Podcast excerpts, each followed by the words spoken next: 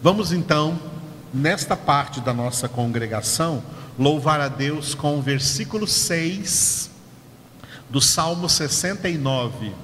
Salmo 69, versículo 6. Antes de ler, o título que nós vamos dar para esse versículo 6 é uma pergunta, pergunta uma pergunta exclamatória. Tem um ponto de interrogação e um ponto de exclamação. Escândalos inevitáveis? Escândalos inevitáveis? Vamos entender já já porque tem esse título neste versículo de número 6. Davi orou assim, esse é um salmo de Davi, e Davi orou assim, versículo 6, você pode ler comigo. Não sejam envergonhados por minha causa os que esperam em ti, ó Senhor, Deus dos exércitos. Nem por minha causa sofram vexame os que te buscam, ó Deus de Israel. Repetindo não sejam envergonhados por minha causa os que esperam em ti, ó Senhor, Deus dos exércitos. Nem por minha causa sofram vexame os que te buscam, ó Deus de Israel. Por que que este versículo então recebeu o título Escândalos Inevitáveis? Já já vamos ver uma referência, mas antes, Davi está fazendo um pedido a Deus muito justo, porque nós que somos povo de Deus, servos de Deus, filhos de Deus, não podemos ser a causa do nome de Deus ser envergonhado no meio do mundo, no meio da humanidade. E que por causa de nós, pessoas que com toda sinceridade estão querendo também servir a Deus, ser servos de Deus, elas sofram, sofram vexame. Vamos dar um exemplo de como isso acontece. Eu vou dar um exemplo do que eu já passei aí no meio, no meio da sociedade. Tá? Eu já passei por esse constrangimento aí no meio da sociedade, de fazer um, algum negócio, a compra de algum produto, alguma coisa, aonde eu gostaria de financiar esse produto, financiar essa compra, né? E o lojista que estava vendendo perguntava: "Você é crente?" "Sou." "Não, a gente não financia nada aqui para crente." Porque todos os crentes que nós financiamos aqui alguma coisa, que nós demos crédito, eles não pagaram, então nós deixamos de vender para crentes. Eu já passei por isso no meio, aqui na nossa cidade de Anápolis. Tá? Ou seja, eu sofri vexame por causa de pessoas inescrupulosas que usam o nome de Deus, que se dizem crentes, mas dão contra-testemunho da desonestidade, da mentira ou de qualquer outro pecado que seja. Os crentes não podem se esquecer que a nossa conversão, ela tem um elemento muito importante, tá? Ela tem um elemento muito importante que Jesus acrescentou esse elemento quando ele perdoou a mulher adúltera em João, capítulo de número 8. A mulher que Jesus impediu que ela fosse apedrejada pela multidão de judeus, porque pelas leis do judaísmo, o adultério tinha que ser punido com apedrejamento. E Jesus impediu que aquela mulher fosse apedrejada, quando ele disse: Quem não tiver pecado, atire a primeira pedra.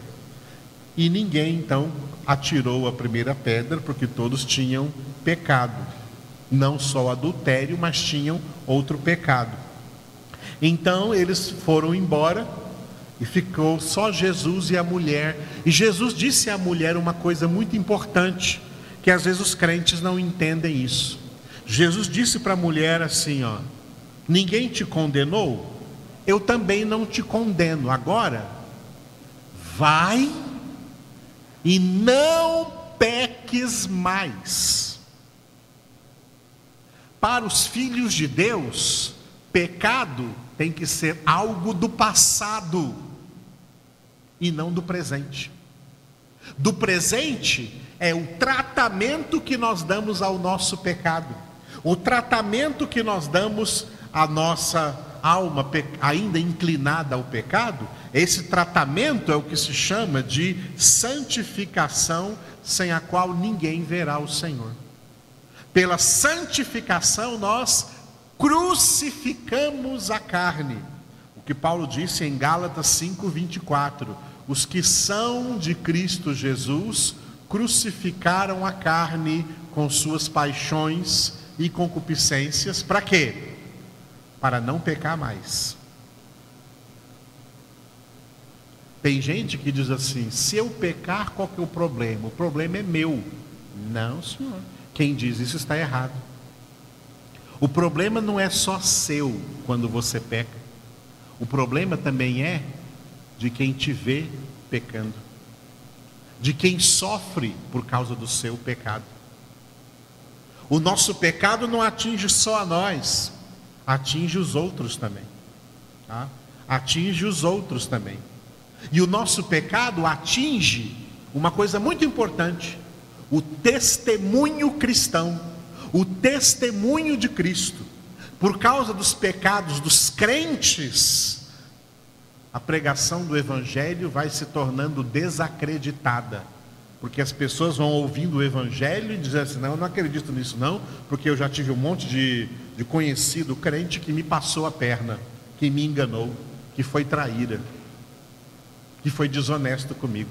Como é que eu vou estar mandando eu crer nesse evangelho? Que eu seja crente igual eles? Eu não quero ser crente, não. Olha os exemplos de crentes que eu tenho na minha vida. É isso que Davi está orando aqui no Salmo 69, versículo 6, né? Que não sejam envergonhados por minha causa os que esperam em ti, Senhor, Deus dos exércitos. Nem por minha causa sofram vexame os que te buscam, ó Deus de Israel. E eu dei este versículo esse título Escândalos Inevitáveis, porque, enquanto eu estava meditando nesse versículo, o Espírito Santo me guiou a uma palavra de Jesus em Mateus, capítulo 18, versículo 7.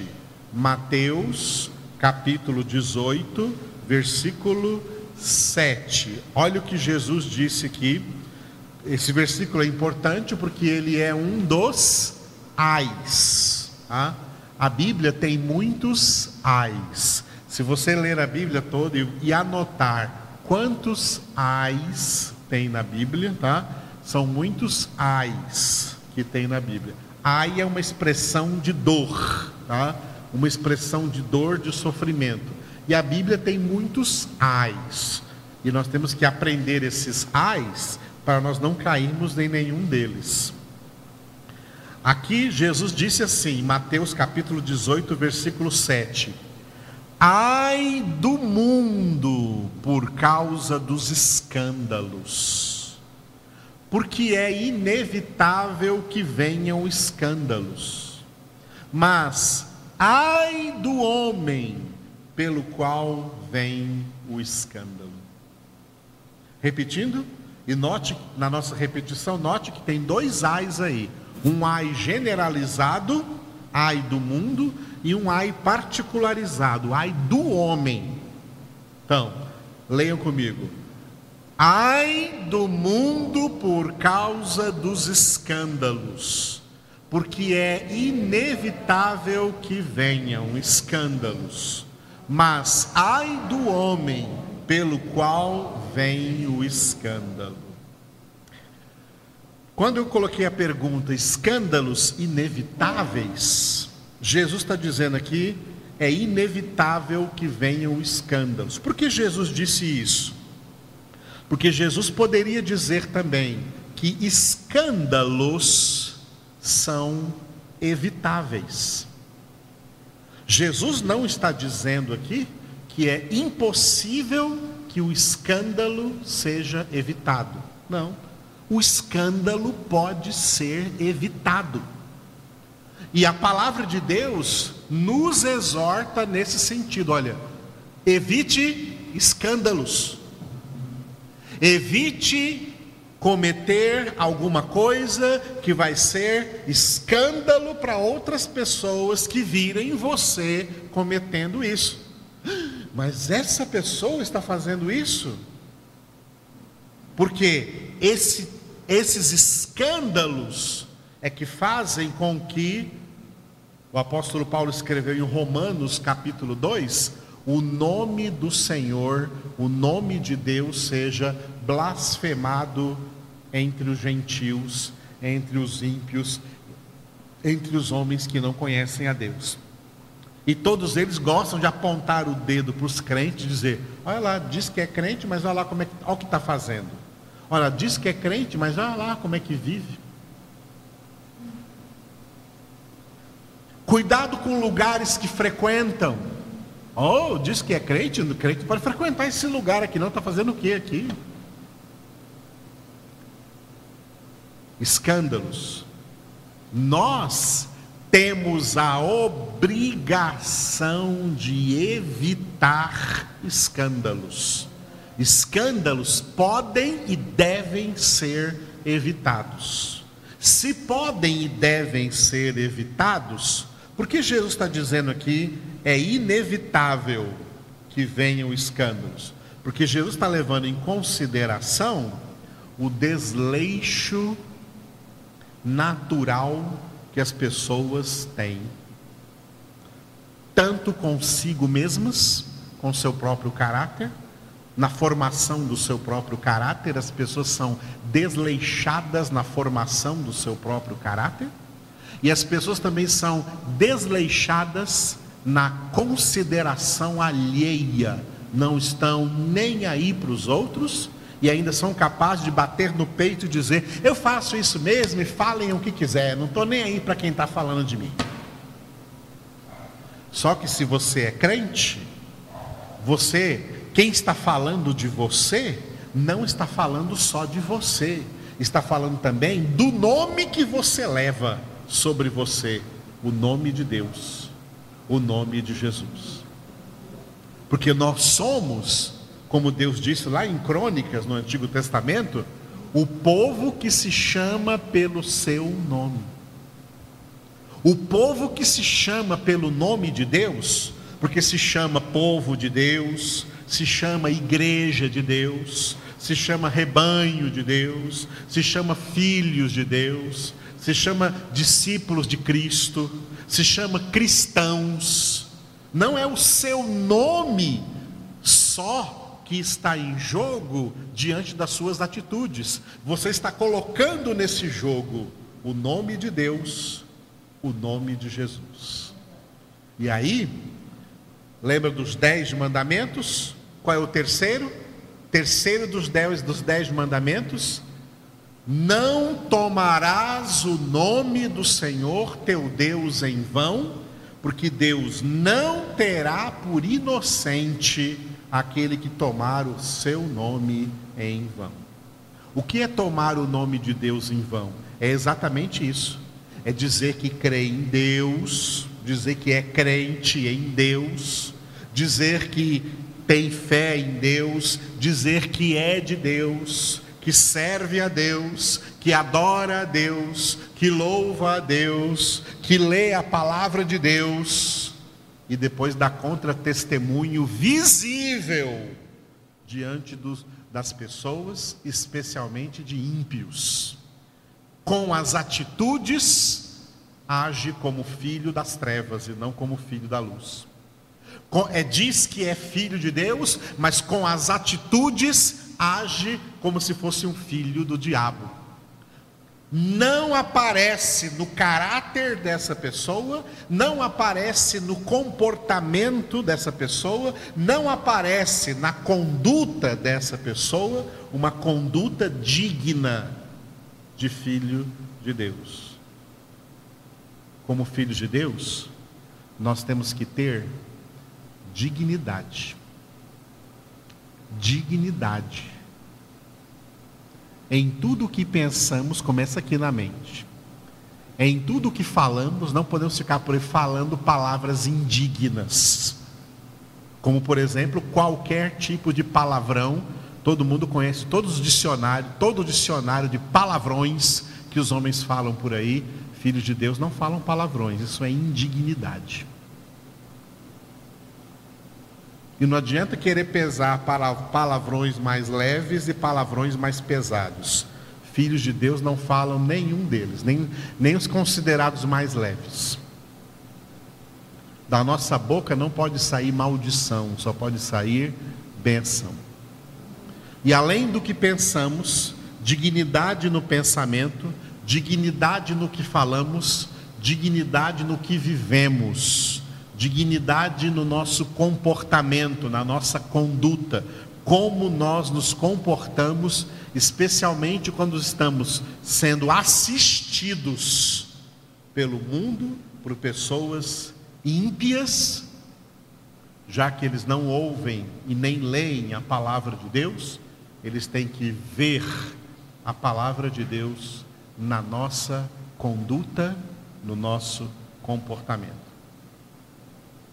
Portanto, pessoas que não levando em consideração o nome de Deus, o nome de Jesus, e dizem que é de, dizem que são crentes, que são evangélicos, que são de Deus, mas estão em conduta ímpia, em conduta desonesta, são pessoas que estão causando escândalos e essa é a palavra de Jesus para essa pessoa.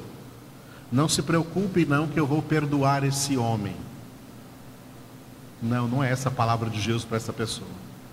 A palavra de Jesus é: ai do homem pelo qual vem o escândalo. Essa é a palavra de Jesus. Ai do homem pelo qual vem o escândalo. Já tem o ai do mundo. Ai do mundo. Porque esse mundo é um mundo escandaloso. É um mundo tomado de escândalos. O que a gente vê hoje em televisão, em redes sociais, é de corar de vergonha, mas vergonha é o que não existe no mundo eles não tenham menor vergonha, menor pudor do jeito como se comportam.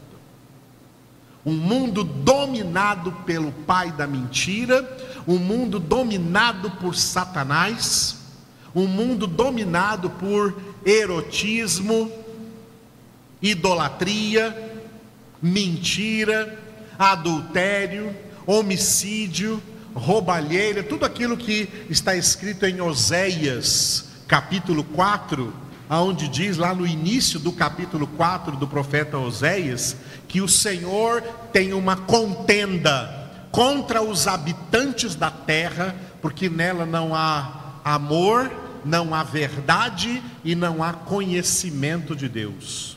Tudo que tem é mentira, perjúrio, falsidade, homicídios, arrombamentos e arrombamentos. Só tem maldade. O mundo, a humanidade, a humanidade pecadora é uma humanidade escandalosa. É escândalo. É de se escandalizar. Assistir a humanidade, como a humanidade vive nesse mundo, é assistir a um desfile interminável de escândalos, e é por isso que Jesus disse: ai do mundo, ai do mundo por causa dos escândalos. E o mundo vai sofrer muitos ais. E pode crer que essa pandemia é um desses ais. As pessoas não estão entendendo. Essa pandemia é um desses ais, bem fraquinho, tá? É um ai bem fraquinho, porque os ais que ainda vem por aí são muito fortes. As sete trombetas serão grandes ais, e as três últimas das sete trombetas são chamadas de os últimos três ais, mediante o qual toda humanidade perecerá nessa terra. Ai do mundo. Jesus declarou isso. Ai do mundo por causa dos escândalos. A nível geral, a nível global, a nível pessoal, a nível particular, ai do homem, ou seja, ai da pessoa, seja quem ela for, crente ou descrente, principalmente se for crente, ai da pessoa pela qual vem o escândalo. Ou seja, ai de quem causa escândalo. Quem causa escândalo vai cair debaixo da ira do Todo-Poderoso, como está escrito na carta aos Hebreus. Horrível coisa é cair nas mãos do Todo-Poderoso. E por isso Jesus nos alerta, ainda em Mateus, né? Só que em capítulo 26, versículo 41, Mateus 26, 41, olha, vigiai e orai para que não entreis em tentação. Porque quem entra em tentação não causa dano só a si próprio, não. Além de causar dano a si próprio, causa também escândalo para os outros vexame para o nome de Deus, vexame para o nome de Jesus, vexame para a Bíblia Sagrada, vexame para a igreja. Gente da qual o próprio Jesus se envergonha diante do Pai de ter dado a vida por essas pessoas, e essas pessoas, ao invés de serem suas testemunhas diante do mundo se tornam verdadeiros escândalos diante do mundo. Ai da pessoa pela qual vem o escândalo. É por isso que oramos. É por isso que meditamos na palavra de Deus todos os dias, oramos todos os dias, não deixamos de congregar, mesmo virtualmente ou presencialmente. Não deixamos de congregar, não tiramos os olhos do Senhor, percorrendo a carreira com o um olhar firme, olhando firmemente para Jesus porque no dia que você tira os olhos de Jesus e olha para outra coisa, você cai. E quando você cai, você causa dano à sua alma, além de causar também contra-testemunho e escândalo no mundo e cair debaixo dessa palavra, ai da pessoa pela qual vem o escândalo. Fortaleçamos-nos, portanto, cada dia no Senhor para não ser dos que caem, mas ser daqueles que, como Paulo disse, que querem ser achados de pé e não caídos, vestidos e não despidos. Aleluia. Obrigado, Senhor, por essa palavra tão forte que o Senhor nos deu nessa noite, neste Salmo 69. Nós também, como Davi, queremos orar a Ti, Senhor. Não sejam envergonhados por minha causa os que esperam em Ti, ó Senhor Deus dos exércitos. Nem por minha causa sofram vexame os que Te buscam, ó Deus Todo-Poderoso. Senhor Jesus, nós pedimos perdão ao Senhor por todos os nossos pecados entendendo que os nossos pecados causam dano não somente, exclusivamente a nós, mas também a todos que nos conhecem, a todos com os quais nós nos relacionamos, a todos quantos nós conhecemos, diante dos quais nós temos ao, o ministério de ser sal da terra e luz do mundo, testemunhas tuas, Jesus, diante de todos os homens, de todas as pessoas Fala conosco, Senhor, nutre-nos na tua palavra, alimenta-nos no banquete da tua sabedoria, para que sejamos sábios e não nécios, para que sejamos prudentes e não insensatos, para que sejamos justos e não ímpios, para que vivamos como justos, como o Senhor diz na palavra, o justo, e o Senhor diz, o meu justo,